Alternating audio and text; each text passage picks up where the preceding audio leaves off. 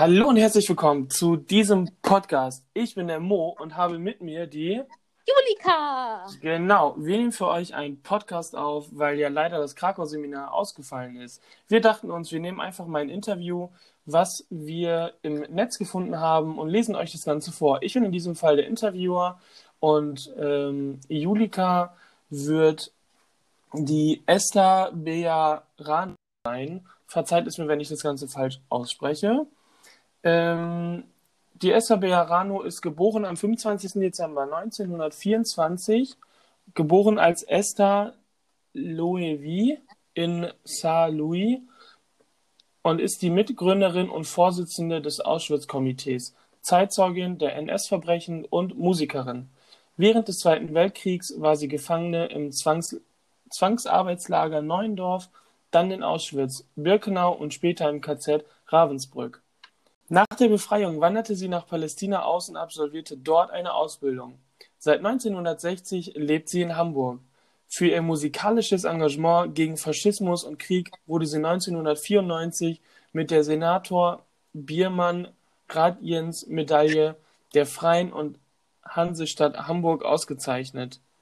2004 erschien ihr biografisches Buch Wir leben trotzdem, das sie zusammen mit Birgit Gärtner geschrieben hat. Mein okay. Vater war Kantor und zwar in verschiedenen reformierten Gemeinden. Er war sogenannter Halbjude, weil seine Mutter aus einer christlichen Familie stammte. Er und seine Brüder wurden jüdisch erzogen. Meine Großeltern beschlossen, ihre Töchter christlich, aber die Söhne jüdisch zu erziehen.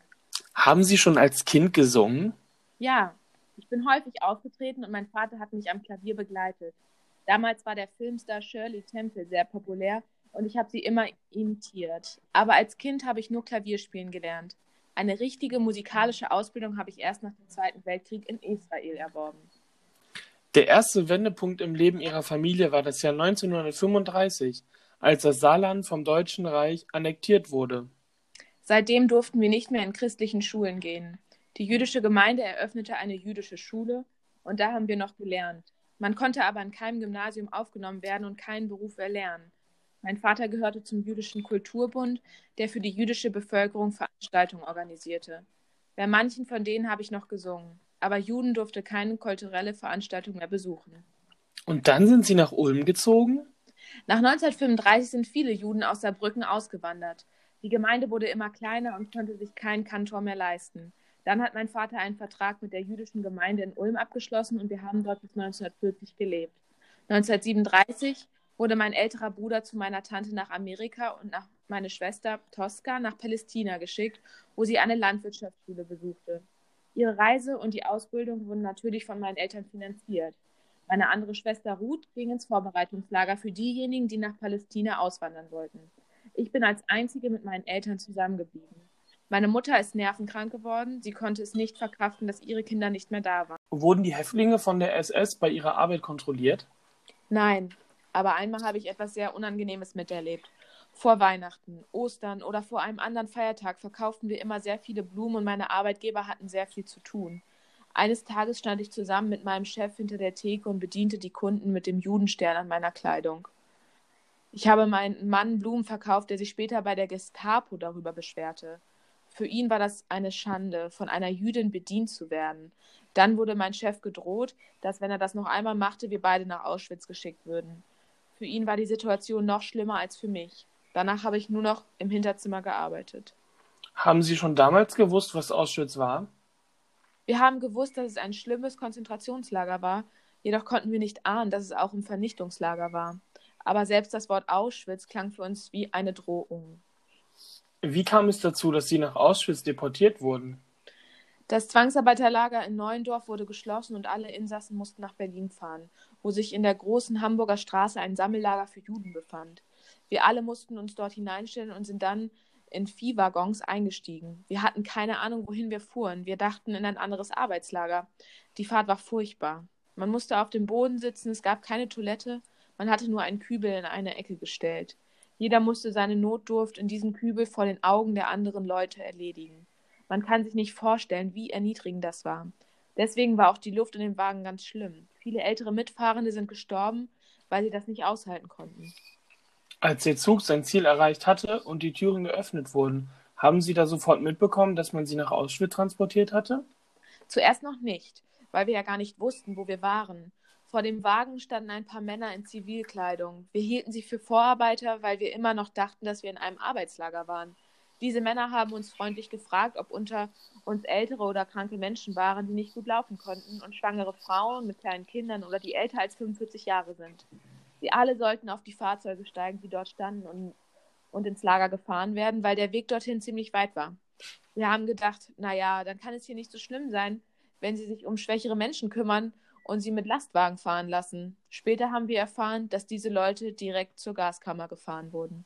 Und dann sind sie nach Ulm gezogen? Nach 1935 sind viele Juden aus Saarbrücken ausgewandert. Die Gemeinde wurde immer kleiner und konnte sich keinen Kantor mehr leisten. Dann hat mein Vater einen Vertrag mit der jüdischen Gemeinde in Ulm abgeschlossen und wir haben dort bis 1940 gelebt. 1937 wurde mein älterer Bruder und meine Tante nach Amerika und meine Schwester Tosca nach Palästina geschickt, wo sie eine Landwirtschaftsschule besuchte. Ihre Reise und die Ausbildung wurden natürlich von meinen Eltern finanziert. Meine andere Schwester Ruth ging ins Vorbereitungslager für diejenigen, die nach Palästina auswandern wollten. Ich bin als Einzige mit meinen Eltern zusammengeblieben. Meine Mutter ist nervenkrank geworden. Sie konnte es nicht verkraften, dass ihre Kinder nicht mehr da waren. Sie ging 1940 nach Berlin, um dort eine Nervenklinik behandelt zu werden. Ich glaube, das war noch eine jüdische Nervenklinik. Schließlich hat mein Vater eine Stelle als Kantor in Breslau bekommen, wo es noch eine größere Gemeinde gab. Ich bin zusammen mit meiner Mutter nach Berlin gezogen, um zu warten, dass sie wieder gesund würde. In Breslau amtierte mein Vater als Oberkantor, außerdem war er noch der Leiter eines jüdischen Waisenhauses. Später wurde er mit meiner Mutter und mit dem ganzen Waisenhaus nach Kaunas deportiert. Ihr Vater hatte sich noch um eine Kantorstelle in Zürich beworben? Ihm wurde damals abgesagt, weil er kein Volljude war.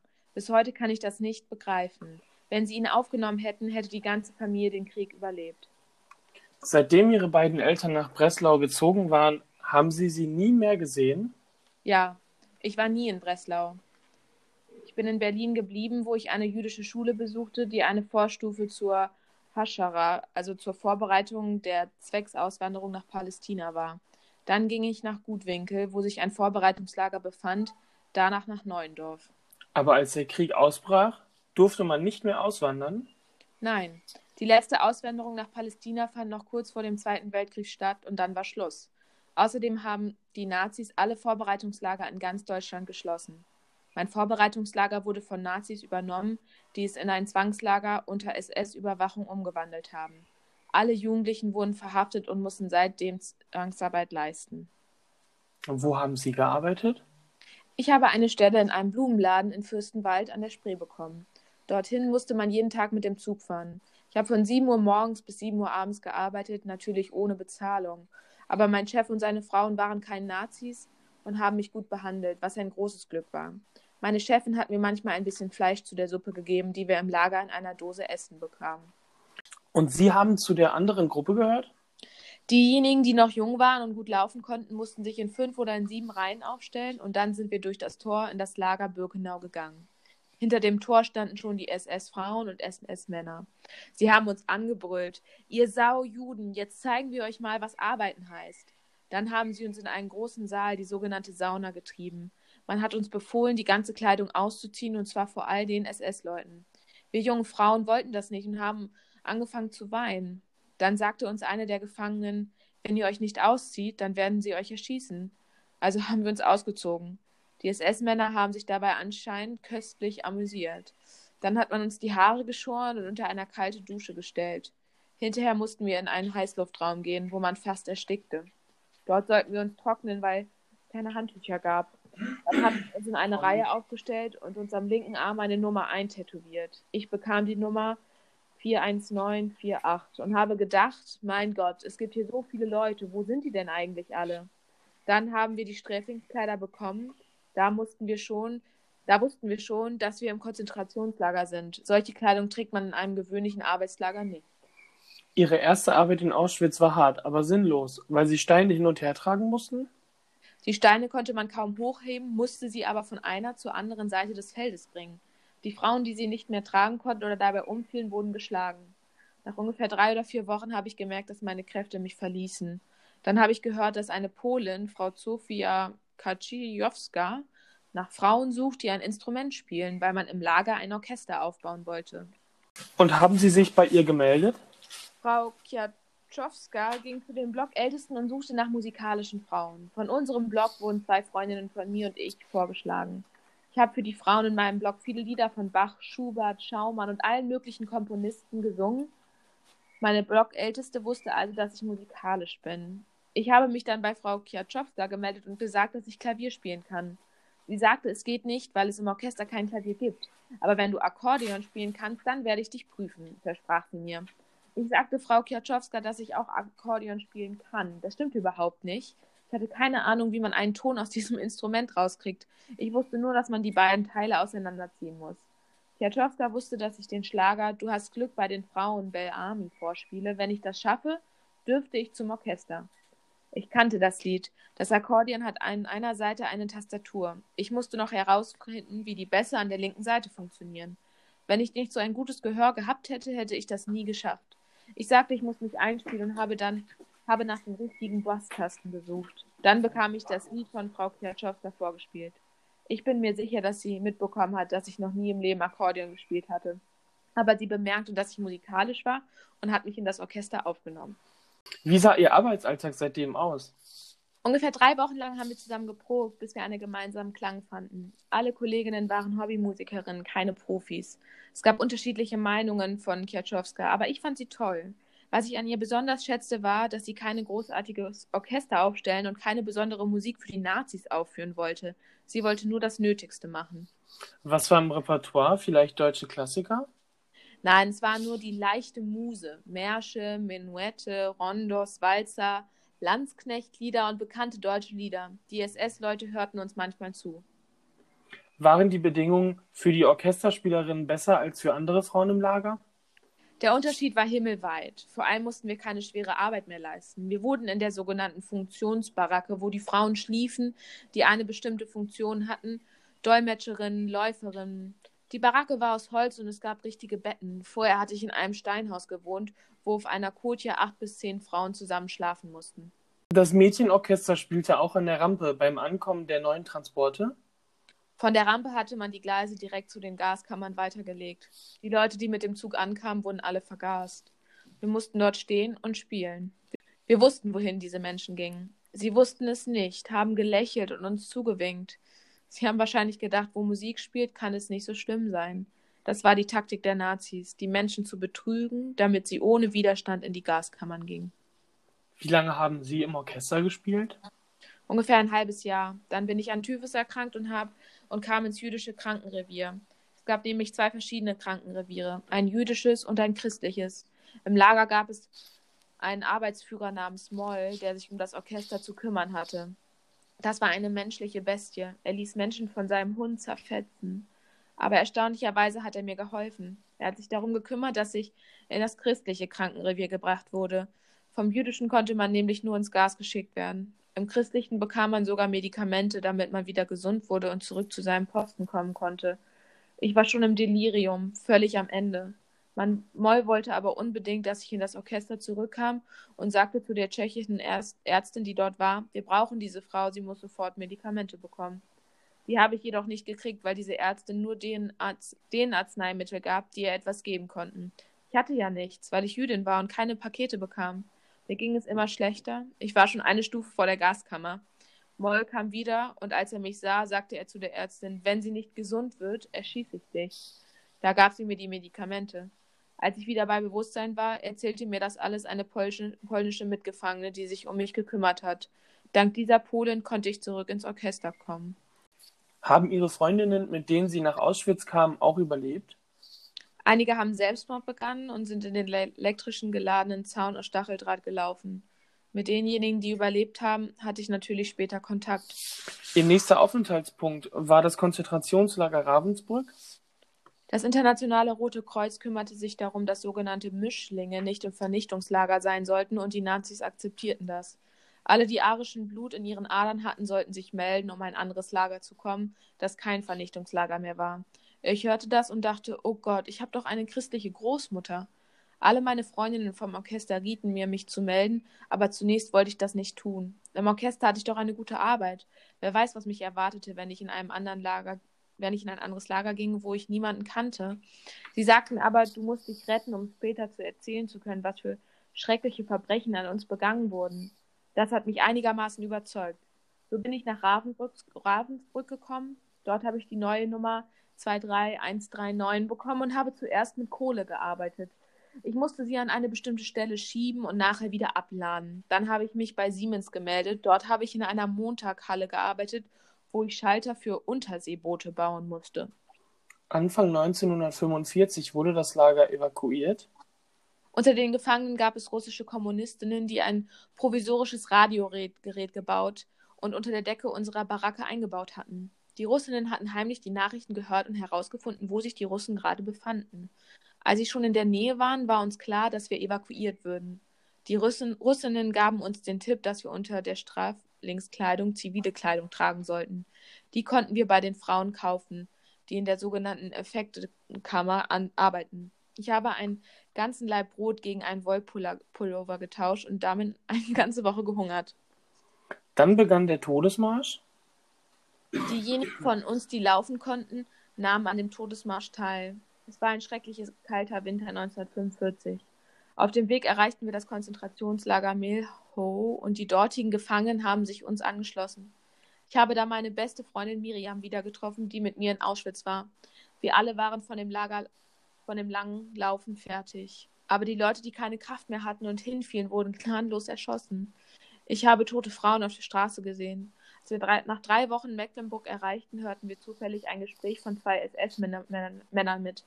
Einer sagte, dass man jetzt nicht mehr schießen dürfe. Wir dachten, dass der Krieg nun bald zu Ende sei und haben uns entschieden, die Kolonne zu verlassen. Der Weg führte Richtung Ostsee und wir hatten Angst, dass uns die SS-Leute ertränken wollten. Ich habe meinen sieben Freundinnen vorgeschlagen, lasst uns fliehen. Und als wir später durch einen Wald marschierten, versteckten sich alle, eine nach der anderen hinter einem Baum. Wir mussten nur auf die SS-Männer aufpassen. In dem Wald haben wir uns alle wieder getroffen. Dann stießen wir glücklicherweise auf amerikanische Soldaten, die sich einige Tage um uns kümmerten. Nach dem Krieg wollten Sie sofort nach Palästina auswandern? Wir alle wollten in Deutschland nicht bleiben. Man riet uns nach Bergen-Belsen zu gehen, wo das dortige, KZ in ein Displayed Person Camp umgewandelt worden war. Dort gab es auch eine große Wand, wo alle, die überlebt haben, sich einschreiben konnten, um ihre Verwandten leichter wiederzufinden. Ich habe nach einer Nachricht von meinen Eltern und meiner Schwester Ruth gesucht. Dann mussten wir zum Kibbutz Buchenwald gehen, wo sich ein Treffpunkt für diejenigen befand, die nach Palästina auswandern wollten. Wir waren immer zu Fuß von Ort zu Ort gelaufen. Heute kann man sich das nicht mehr vorstellen. In Frankfurt am Main bekam ich die Feldadresse meines Bruders, der als amerikanischer Soldat gegen die Nazis gekämpft hatte. Er wollte, dass ich zu ihm nach New Jersey. Ich wollte aber zu meiner Schwester Tosca nach Palästina. Ich hatte großes Glück, dass ich 1945 dorthin auswandern konnte. Ich habe in Tel Aviv gearbeitet und Musik studiert. Meine Gesangslehrerin kam aus Breslau. Bei ihr habe ich eine Ausbildung zur Sopranistin absolviert. Ich habe so viele Konzerte gegeben, wie es möglich war. Denn Israel war ein kleines Land und dort gab es schon viele Sängerinnen und Sänger. In Israel habe ich schließlich auch meinen Mann kennengelernt. Wann und wie haben Sie von dem Tod Ihrer Eltern erfahren? In Israel habe ich einige Leute aus Breslau getroffen, die auch das Konzentrationslager überlebt hatten. Sie kannten meinen Vater, weil er Oberkantor in dieser Gemeinde war. Die Nazis hatten meinen Vater nahegelegt, sich von meiner Mutter scheiden zu lassen, dann hätte er in Breslau bleiben dürfen. Mein Vater aber sagte, dass er seine Frau nicht im Stich lassen würde. Ich gehe mit ihr, entschied er. Sie beide wurden mit tausenden anderen in Nähe von Kaunas erschossen. Wie lange sind Sie in Israel geblieben? 15 Jahre. Meine beiden Kinder sind dort geboren. Dann sind wir aus politischen Gründen nach Deutschland gezogen. Mein Mann wollte nicht in die Armee gehen und gegen die Palästinenser kämpfen. Damals gab es keine Kriegsverweigerung, wenn er nicht in den Krieg gezogen wäre, hätte man ihn ins Gefängnis gebracht. Die Entscheidung, wieder nach Deutschland zu ziehen, war für mich sehr schwierig. Ich hatte aber immer noch die deutsche Staatsangehörigkeit und so habe ich beschlossen, gut, wir ziehen nach Deutschland, aber niemals in eine Stadt, in der ich früher mit der ganzen Familie gelebt habe. Ich habe Hamburg gewählt und hier fühlte ich mich sehr wohl. Am Anfang hatte ich große Schwierigkeiten, mich mit Leuten zu unterhalten. Im Hinterkopf waren immer diese Gedanken, was hat er oder sie in der Nazizeit gemacht? Vielleicht ist er der Mörder meiner Eltern oder meiner Schwester Ruth, die in Auschwitz umgekommen ist. Schließlich habe ich Leute getroffen, die im Widerstand gegen Nazis gekämpft haben und das sind heute noch meine Freunde oder ihre Kinder, weil einige schon gestorben sind. Haben Sie nach dem Krieg noch Antisemitismus erfahren? Ich habe von Fällen gehört, aber persönlich keine antijüdischen Angriffe erfahren, obwohl ich sehr bekannt bin oder weil ich sehr bekannt bin. Ich gebe viele Konzerte und mache viele Lesungen. Ich erzähle meine Geschichte in Schulen. Einmal habe ich in einer Kirche vor 800 jungen Menschen anderthalb Stunden lang gesprochen. Es war die ganze Zeit mucksmäuschenstill und danach habe ich, haben sie mir sehr interessante Fragen gestellt. Waren Sie auch in Deutschland als Sängerin tätig? Nein, aber ich hatte zwei Bands. In der ersten habe ich Akkordeon gespielt. Meine Tochter hat die andere gegründet, die Coincidence Zufall heißt.